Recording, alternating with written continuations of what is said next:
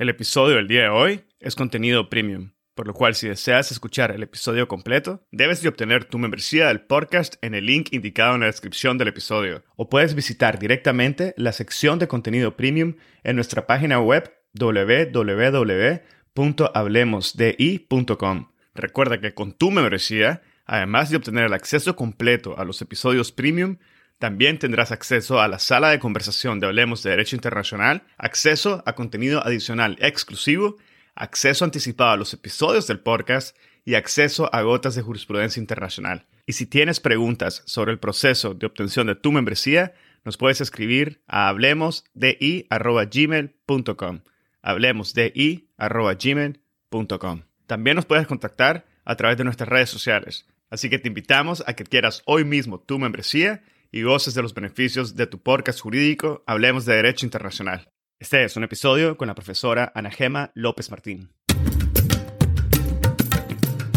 Bienvenidos a Hablemos de Derecho Internacional. Mi nombre es Edgardo Sobanes, abogado y consultor jurídico internacional. En cada episodio tenemos a un invitado o invitada especial que nos inspira y comparte sus conocimientos y visión única sobre distintos temas jurídicos y políticos de relevancia mundial. Gracias por estar aquí y ser parte de HDI. En este episodio tuve el gran gusto de conversar con la profesora Ana Gema López Martín acerca de la secesión y la creación de estados en el derecho internacional contemporáneo. La profesora inicia haciendo una práctica aclaración de conceptos y detalla la conexión y diferencia entre la desolución, la libre determinación de los pueblos, la independencia, la secesión, la separación y la sucesión. Nos comenta sobre las declaraciones de independencia que tuvieron lugar en los años 90, nos explica los motivos por los cuales Kosovo ha sido considerado como un peligro sin precedentes, al igual que nos aclara su estatus actual y la reacción de la comunidad internacional. La profesora elabora sobre la opinión consultiva de la Corte en relación con la declaración unilateral de independencia de Kosovo, nos habla además sobre la respuesta de la comunidad internacional ante secesiones ilegales o no pactadas, nos habla sobre la secesión remedio, el acceso a la estatalidad y mucho más. La profesora Ana Gema López Martín es catedrática de Derecho Internacional Público de la Universidad Complutense de Madrid. Es premio extraordinario de doctorado, directora del Departamento de Derecho Internacional, Eclesiástico y Filosofía de Derecho de la UCM. Es miembro del número del Instituto Hispano-Luso-Americano de Derecho Internacional, miembro del Instituto de Derecho Europeo y de Interacción Regional, directora del Grupo de Investigación, Globalización, Derechos Humanos y Derecho Internacional y de múltiples proyectos de investigación e innovación. Ha escrito ocho monografías, entre las cuales podemos destacar El territorio estatal en discusión, Tratados sucesivos en conflicto, La navegación por los estrechos, El ejercicio continuo y pacífico de funciones de estados como modo de adquisición del título territorial en la jurisprudencia internacional, International Straits, Los estados fallidos, La creación de estados, Secesión y reconocimiento, Secession and Statehood, Lesson from Spain en Cataluña, y más de un centenar de artículos y contribuciones en obras colectivas. Tiene cuatro manuales de docencia, Public International Law, Derecho Internacional Público, Instituciones y Organizaciones Internacionales, Historia e Instituciones de la Unión Europea. Espero que disfruten de este episodio, lo compartan en sus redes sociales y con quienes consideren podrían beneficiarse del contenido. Esta es la forma más fácil de fomentar el proceso de diseminación y difusión de temas de derecho internacional. Sigan al podcast en Spotify, Google Podcast, Apple Podcast, YouTube o cualquier otra plataforma que utilicen. Ahora, empecemos. Bienvenida, profesora López Martín. Es un enorme gusto poder tenerla en el podcast en esta tarde. Bienvenida, profesora. Muchísimas gracias, Edgardo. Eh, un placer. Un placer es mío, doctora. Hoy vamos a conversar sobre la creación de estados en el derecho internacional contemporáneo con un enfoque en secesión. Y para dar inicio, creo que sería práctico hacer una aclaración de conceptos y pedirle que nos aclare inicialmente el término en sí, el término de secesión y lo que éste engloba dentro del mundo jurídico y político internacional. Eh, bueno, eh, con relación a la primera pregunta que me haces, yo lo que me gustaría antes de nada es reseñar que el término secesión como tal no existe en el derecho internacional positivo. Es decir, no encontramos ningún tratado, ninguna norma internacional que se refiera de manera expresa a lo que es la secesión. Eh, por eso no es de extrañar que la Corte Internacional de Justicia, en el dictamen de Kosovo, al cual tendremos oportunidad de referirnos más adelante, afirmará que la secesión no la regula el derecho internacional, porque de manera expresa efectivamente no, lo hace. De hecho, cuando la Comisión de Derecho Internacional afrontó la problemática de la sucesión de estados, que como veremos eh, a continuación, más adelante, está relacionada con la creación de nuevos estados, cuando se refirió a ese fenómeno de que en una parte del territorio de un estado aparece un nuevo estado, el término que utilizó fue ese, el de separación. Y ese es el término que sí que está recogido en el derecho internacional eh, positivo. Ha sido la práctica, eh, yo creo que ha sido, eh, por un lado, la doctrina, los medios de comunicación, los propios estados los que ante ese fenómeno de que una parte del territorio se separa sin el consentimiento del Estado matriz, es lo que ha llevado a generar esa terminología que en derecho internacional estricto sensu no existe, que es el término secesión. Eh, hecha esta primera introducción, respondiendo a tu pregunta, podríamos entonces decir que la secesión es un proceso, no es un acto único. Eh, equivocadamente la gente piensa que uno se declara independiente y se convierte ya en Estado. No, esto es un proceso. Es un proceso político eh, por el cual un grupo de particulares, utilizando un término general, puede ser una entidad, puede ser un pueblo, que lo que busca es separarse del Estado al que está legítimamente vinculado con la intención de crear un nuevo Estado. O incluso eh, lo que busca luego es incorporarse a otro, como ha pasado en el 2014 con Crimea. Y esto lo hace sin contar con el consentimiento de ese Estado soberano al que pertenece. Es decir, en síntesis, lo que caracteriza a la secesión es que esa separación se hace sin el beneplácito, sin el consentimiento del Estado donde surge ese movimiento secesionista. Eh, un beneplácito que mm, es necesario para que esa separación sea legal. Bueno, doctora, muchas gracias por esa primera introducción que toca varios de los elementos que vamos a estar conversando en esta tarde. Y me gustaría también eh, quizás profundizar un poco en la diferencia o en la conexión que existe entre lo que se entiende como la libre determinación de los pueblos, la independencia, la secesión, separación y sucesión. No sé si para aclararnos un poco mejor el panorama podríamos en recalcar o remarcar un poco eh, los aspectos que conectan estos elementos y los diferencian a su vez. Me parece muy acertada tu pregunta porque precisamente son elementos que están en conexión y que tienden a confundirse. Yo, si te parece, para intentar dar eh, un panorama general, empezaría por el término sucesión de estados, porque yo creo que es a partir de él que podemos entender muy bien las diferencias y conexiones con los anteriores. Antes me refería ¿no? a la sucesión de estados. Eh, y en este sentido, la sucesión de estados que sí que está regulada en el derecho internacional, concretamente eh, tenemos dos tratados internacionales, uno relativo a materia de tratados del 78 y otro relativo a bienes, archivos y deudas del 83. Tenemos también una resolución de la Asamblea General la resolución 55 barra 153 sobre la nacionalidad de las personas naturales en relación con la sucesión de estados que regulan ese fenómeno. Y en este sentido, estos tres textos jurídicos definen la sucesión como la sustitución de un Estado por otro en la responsabilidad de las relaciones internacionales de un territorio. A mí siempre este concepto me ha parecido poco claro. Y yo normalmente cuando explico a mis alumnos digo que la sucesión para entendernos es que sobre un territorio determinado hay un cambio de soberanía. Es decir, un territorio que era soberanía de un Estado pasa a ser soberanía de otro Estado.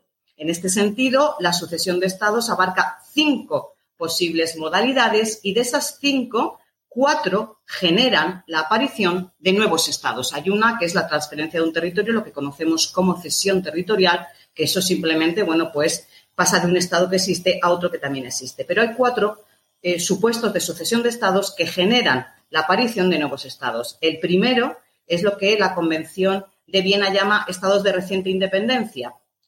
Término nuevamente confuso, porque de reciente independencia puede ser cualquiera que se independiza. Eh, esa no era la intención de la Comisión de Derecho Internacional que elabora el texto y esto es importante retenerlo para luego hablar de lo que es la accesión a la independencia. Estados de reciente independencia es una forma de sucesión que está pensando en colonias, está pensando en pueblos coloniales que se independizan para convertirse en un nuevo Estado. Aquí podríamos hablar de decenas de ellos, eh, como por ejemplo más recientemente Namibia, ¿no? en 1990. Eh, el segundo supuesto es lo que llama fusión o unión o incluso absorción. Dos estados que existen, que deciden voluntariamente unirse de tal manera que los dos anteriores como tal desaparecen y aparece un nuevo estado fruto de esa unión. Yo creo que a todos nos viene en mente enseguida Alemania, o nos viene, por ejemplo, también el supuesto de Yemen, ¿no? que son los más recientes de unificación. Luego tenemos el fenómeno de la separación, al que antes aludíamos. Eh, cuando una parte del territorio de un Estado se separa para convertirse en un nuevo Estado, pero contando con el consentimiento del Estado predecesor, del Estado que llamamos matriz. Eh, un ejemplo reciente sería el de Montenegro, cuando en el año 2006 se separa de Serbia con un referéndum que estaba todo ello legalmente previsto en la Constitución de Serbia y Montenegro. Y luego tenemos el fenómeno de la disolución, cuando eh, aquí lo que tenemos es que hay un Estado que deja de existir y en el territorio donde estaba ese antiguo Estado, el Estado predecesor, surgen dos o más Estados. Eh, nos viene enseguida a la mente el caso de la disolución de la Unión de Repúblicas Socialistas Soviéticas o el último caso de Checoslovaquia en 1993, por citar siempre ejemplos más eh, recientes. Si nos fijamos en estos supuestos que hemos mencionado, ya nos empiezan a aparecer, de alguna manera, ideas que están muy relacionadas con esos otros términos que antes me mencionabas. Eh, si nos fijamos en el, primer supuesto, eh, eh, colonias que se independizan, estados de reciente independencia. En este sentido, por tanto, estamos hablando de una colonia que accede a la independencia. Estamos hablando, por tanto, de un territorio que estaba sometido a otro estado que se convierte en un estado independiente. En, este, en esta línea lo que nos encontramos es que en la evolución que tenemos, bajo este supuesto de estados de reciente independencia, por aplicación de la libre determinación a la que nos vamos a referir a otra, eh, ahora, perdón, englobaríamos tanto lo que son eh, pueblos coloniales como lo que son pueblos sometidos a dominación, ocupación bélica, ocupación extranjera. Ambos eh, acceden a la independencia. Precisamente en derecho internacional el término accesión a la independencia se suele referir precisamente a esta, a esta figura. De esta manera, lo que tenemos que tener claro es que cuando hablamos de pueblos coloniales o pueblos sometidos a dominación por la fuerza, no estamos hablando de secesión. Son dos supuestos completamente distintos. Y son distintos porque en el caso de los pueblos sometidos a dominación colonial o extranjera, lo que se les aplica es el principio de la libre determinación de los pueblos en toda su dimensión. Este principio de la libre determinación de los pueblos eh, surge por primera vez como principio en la resolución 1514 de 1960, lo que nosotros conocemos como la Carta Magna de la Descolonización, que precisamente lleva por título el derecho a la independencia de los territorios no autónomos. Porque eh, una cosa que tenemos que tener muy clara es que desde 1945 el término colonia desaparece, surge ese neologismo, ese nuevo término, territorio no autónomo, que recoge el artículo 73 de la Carta de Naciones Unidas para referirse a lo que este entonces se llamaban eh, colonias. Un territorio no autónomo, según la definición que nos da el artículo 73, es un territorio que está separado geográficamente del Estado que lo administra, que es distinto del Estado que lo administra tanto desde el punto de vista étnico como cultural y que se encuentra en una subordinación tanto política como administrativa respecto de ese otro Estado al que llamamos potencia administradora. Pues bien, desde 1945, que es cuando eh, surge este nuevo concepto de territorio no autónomo, nos encontramos en este sentido que esos territorios tienen una regulación jurídica particular que parte de dos premisas. La primera, muy importante para entender la diferencia con secesión. Los territorios no autónomos no forman parte del territorio de la potencia que los administra. Tienen un estatus jurídico autónomo diferente. Y la segunda, los territorios no autónomos tienen derecho a la libre determinación de los pueblos en toda su dimensión, que abarca la autodeterminación interna, el respeto a todos sus derechos eh, fundamentales, y tienen sobre todo, que es lo más característico, lo que llamamos la autodeterminación externa, es decir, tienen derecho a la independencia, eh, derecho a elegir su futuro libremente, que se entiende que la forma más perfecta es la independencia, pero hay que entender que eh, pueden decidir por asociarse, ¿no? como el caso de Puerto Rico, o pueden decidir integrarse en el territorio de otro Estado, eh, en este sentido, asociarse. Teniendo esto en cuenta, como digo, eh, tenemos que partir de que entonces, cuando hablamos de estos pueblos, no pueblos coloniales o pueblos sometidos a dominación por la fuerza, no estamos hablando de secesión. En este sentido, por tanto, ¿qué sería la secesión? Bueno, pues eh, ya hemos visto que la secesión no entra en ninguno de los supuestos de sucesión de estados, con lo cual no entra en esa forma legal que reconoce el derecho internacional de aparición de nuevos estados. No es separación, que es donde la gente, o de alguna manera existe una tendencia a confundir con la separación, porque la separación es eh, un supuesto que necesitamos el consentimiento del Estado predecesor, del Estado matriz. En la secesión, como hemos dicho en la pregunta anterior, estamos hablando de esa separación sin consentimiento. Por eso no podemos confundir en este sentido ambos supuestos. Tampoco, vuelvo a insistir, estaríamos ante estados de reciente independencia porque ese supuesto se refiere solamente a las colonias. Eh, en este sentido, por tanto, es importante retener esta diferencia porque es muy común el decir que, bueno, la secesión puede estar vinculada también a pueblos no coloniales y, en este sentido, bueno, incluso haciendo alusión a que también podrían eventualmente tener ese derecho de autodeterminación externa. ¿Por qué no lo tienen?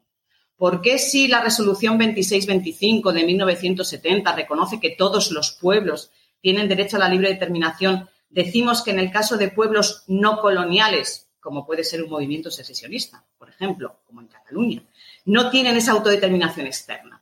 Porque la resolución 2625, cuando nos explica muy bien en qué consiste la libre determinación de los pueblos, incluye lo que nosotros llamamos una cláusula de salvaguardia. ¿Qué es esa cláusula de salvaguardia? Bueno, pues eh, incluye una cláusula final en la cual dice que la libre determinación de los pueblos no menoscabará la integridad territorial del Estado donde se encuentren los mismos. En este sentido, como un territorio no autónomo, un pueblo colonial, no forma parte del territorio, su libre determinación no menoscaba la integridad territorial y tiene derecho a la independencia, autodeterminación externa. ¿Qué ocurre con un pueblo, con una entidad que está dentro del territorio de un Estado? Que la libre determinación no puede abarcar la autodeterminación externa porque no puede quebrar la integridad territorial del Estado. Es como si dijéramos que existe una graduación entre la libre determinación y la integridad territorial del Estado, donde ésta estaría por encima, cuando hablamos, de entidades territoriales dentro de un Estado. Es por eso que necesitamos ese consentimiento del Estado matriz para que esa separación sea legal. Por eso es, como digo, por lo que la secesión no sería eh, la que daría derecho a la independencia. Necesita, como digo, siempre ese beneplácito, ese consentimiento, porque prima la integridad territorial del Estado al que pertenece. Bueno, nuevamente, doctora, muchísimas gracias por esa pregunta tan, tan detallada, la respuesta tan detallada, perdón. Em, que creo que nos da mucha más claridad en todo lo que es el manejo de conceptos y la aplicación dentro del derecho internacional. Doctora, trayendo la conversación un poco más a lo práctico, un artículo de su autoría hace referencia a declaraciones de independencia que tuvieron lugar en los años 90, tanto en Europa como en Asia, África y, eh, y América Latina, que destaca usted en su artículo precisamente que es un caso muy particular. No sé si podría compartirnos un poco sobre esta fotografía global que presenta en sus escritos y aterrizar un poco la terminología jurídica y conceptos a la realidad con la cual nos podemos familiarizar.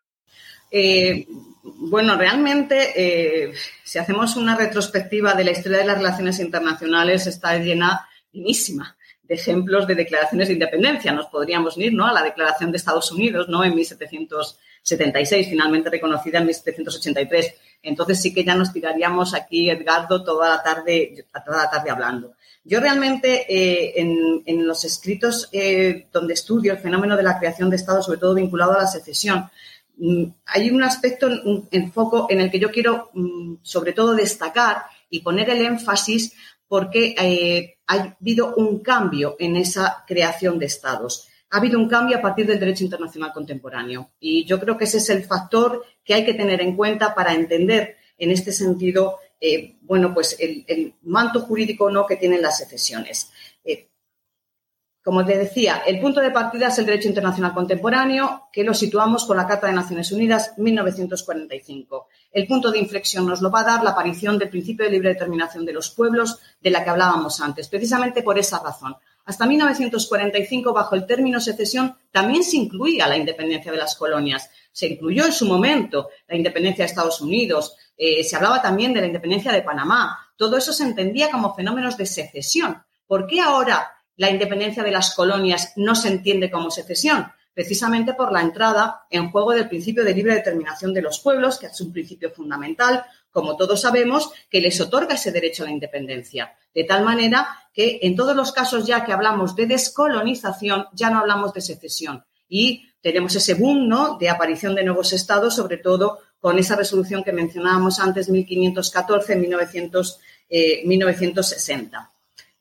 Y en este sentido, lo que nos hemos encontrado es que después de todas esas descolonizaciones a raíz de esta resolución de la Asamblea General, donde uno pensaba ¿no? que más o menos eh, el mapa mundial, podríamos decir, de alguna manera estaba ya cerrado, ¿no? los estados ya más o menos estaban conformados, eh, nos encontramos que en la década de los años 90 tienen lugar dos fenómenos que nos han hecho cambiar totalmente el panorama. Esos dos fenómenos son, por un lado, la eh, disolución de la Unión Soviética, que toma como punto de partida unas declaraciones, podríamos decir, de independencia, yo diría de recobración de la independencia, que son las eh, independencias de las repúblicas bálticas, Estonia, Letonia y Lituania, que se produce en 1991 y que son el detonante para que finalmente se disuelva toda la Unión de Repúblicas Socialistas Soviéticas y además de esas tres repúblicas bálticas aparezcan 12 nuevos estados.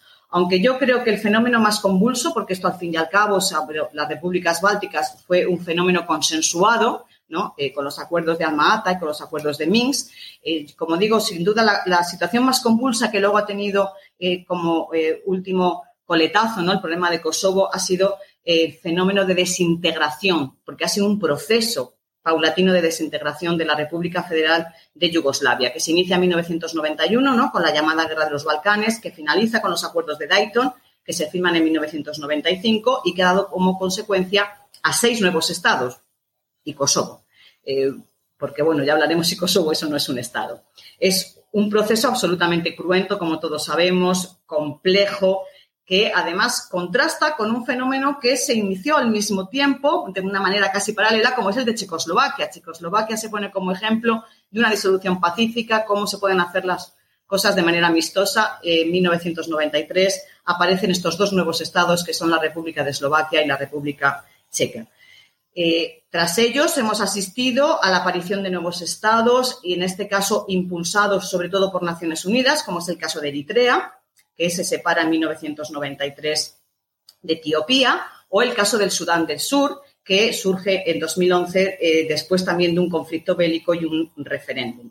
Eh, en este sentido, nos encontramos con estos dos supuestos donde ha habido un previo referéndum, donde se ha optado como mayoritariamente por la independencia y tras ese referéndum se declaran estos nuevos estados.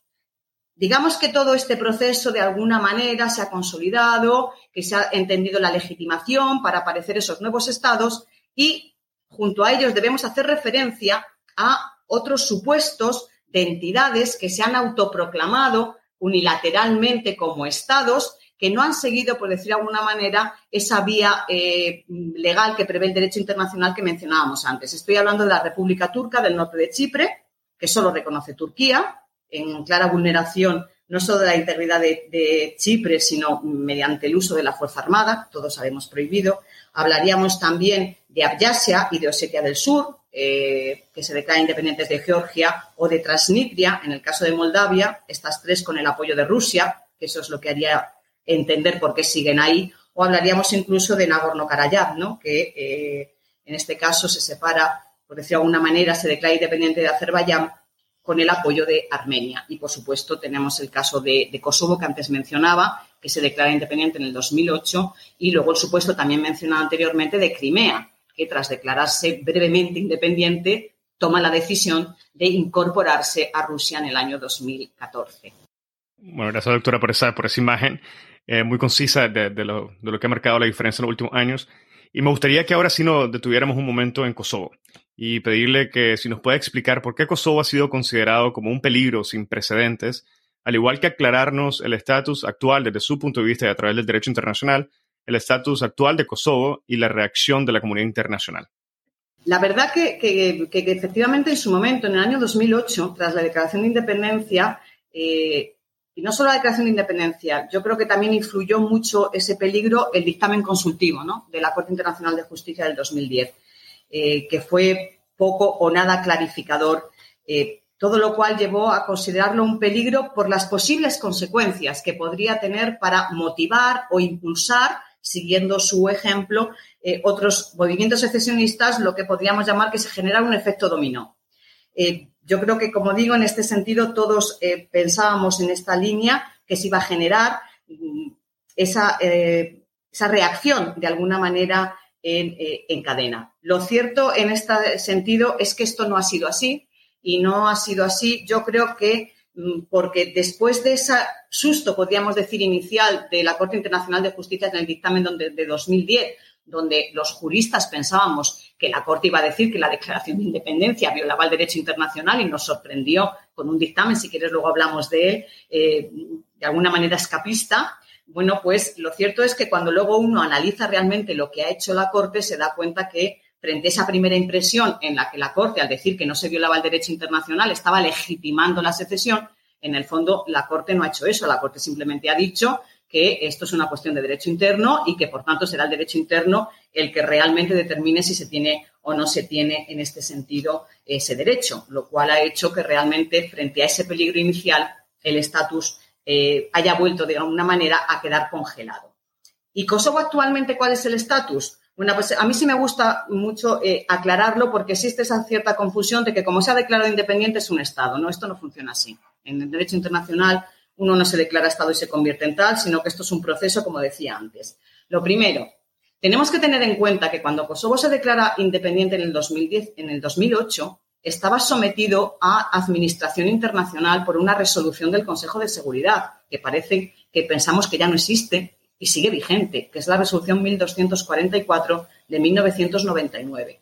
Esta resolución del Consejo de Seguridad tras los problemas que efectivamente se dieron de posibles genocidios cometidos por parte de eh, autoridades serbias, el Consejo de Seguridad decide precisamente establecer ese control internacional y someterlo a administración internacional, como ya había hecho eh, con Timor Oriental. En este sentido, digamos que estas dos regímenes de administración van paralelos. En el caso de Timor Oriental, por esa ocupación de la fuerza. Para escuchar el episodio completo, Debes de obtener tu membresía del podcast en el link indicado en la descripción del episodio o puedes visitar directamente la sección de contenido premium en nuestra página web www.hablemosdi.com. Recuerda que con tu membresía, además de obtener el acceso completo a los episodios premium, también tendrás acceso a la sala de conversación de Hablemos de Derecho Internacional, el primer espacio virtual único y consolidado para networking de la comunidad global de hispanoparlantes oyentes del podcast, acceso a contenido adicional exclusivo, acceso anticipado a los episodios del podcast y acceso a gotas de jurisprudencia internacional. Y si tienes preguntas sobre el proceso de obtención de tu membresía, nos puedes escribir a hablemosdi.gmail.com. Hablemosdi.gmail.com. También nos puedes contactar a través de nuestras redes sociales. Así que te invitamos a que quieras hoy mismo tu membresía y goces de los beneficios de tu podcast jurídico Hablemos de Derecho Internacional. Si encontraste este episodio interesante, te invitamos a que lo compartas y nos sigas en Spotify, Apple Podcast, Google Podcast o cualquier otra plataforma que utilices para escuchar tu podcast Hablemos de Derecho Internacional, haciendo clic al botón de seguir o al botón de suscripción. Hasta la próxima.